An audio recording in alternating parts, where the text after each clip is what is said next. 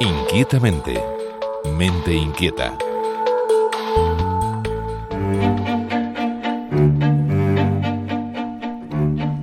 Lo quiero ya, inmediatamente y sin pensar en las consecuencias. No hay espacio para la espera. Esto define la conducta impulsiva. El exceso de impulsividad de algunos niños está relacionado con la alteración en la conectividad cerebral, según un estudio de investigadores de la Universidad de Murcia. Experimentos con resonancia magnética han permitido ver la activación de estos circuitos, como explica el director del estudio, Luis Fuentes. Hay una serie de circuitos cerebrales que son los que normalmente se activan cuando hacemos tareas cognitivas.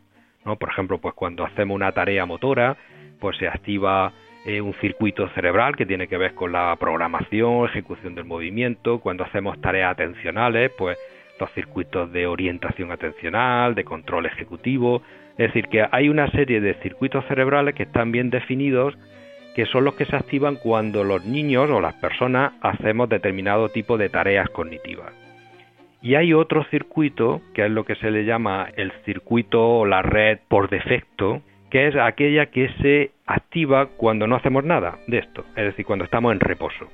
La observación con un grupo de escolares y las técnicas de neuroimagen han permitido delimitar la relación de mayor impulsividad a mayor alteración de la conectividad. Entonces lo que hemos encontrado una alteración en la relación entre ambos, en la conectividad que hay entre ambos.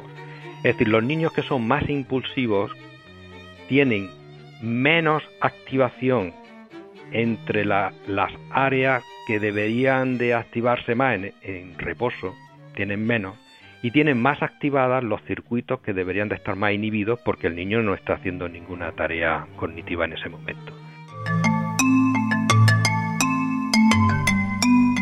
Se trata de un patrón diferente de conexión entre áreas. Este marcador permite anticipar riesgos de conductas antisociales que no tienen por qué hacerse reales. Tienen como esa predisposición, ¿no? Eh, es como un factor de riesgo, pero no tiene por qué mostrarse ni tiene por qué mostrar alteraciones serias de conducta, pues si no hay circunstancias muy adversas en las que podría manifestarse. Yo soy un niño impulsivo. Es decir, si le preguntan a mis padres, yo era un niño impulsivo. Si le preguntan a mi esposa, pues dirá que soy una que tengo una personalidad impulsiva. Yo soy catedrático de universidad, no he tenido ningún problema y lo que hace el proceso de socialización y la cultura, la educación es precisamente controlar eso.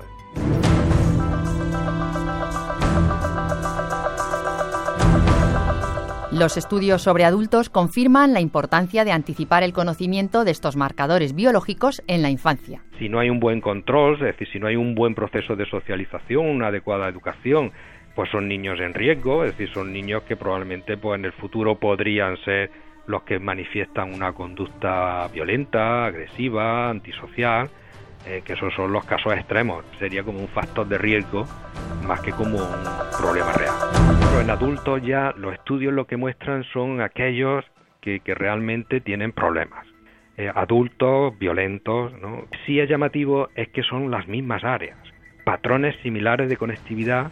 Bueno, por eso es lo que decimos que esto podría ser un marcador que dice, bueno, si no hay otros procesos que están funcionando adecuadamente y que vienen del mundo de la educación, del mundo de la socialización del niño en principio, pues digamos son, son niños en, mayor riesgo de padecer luego o de mostrar luego conductas antisociales. El conocimiento de estos marcadores permitirá anticipar y solucionar riesgos de futuros problemas de conducta antisocial. Inquietamente rtve.es Esther García Tierno, Radio 5.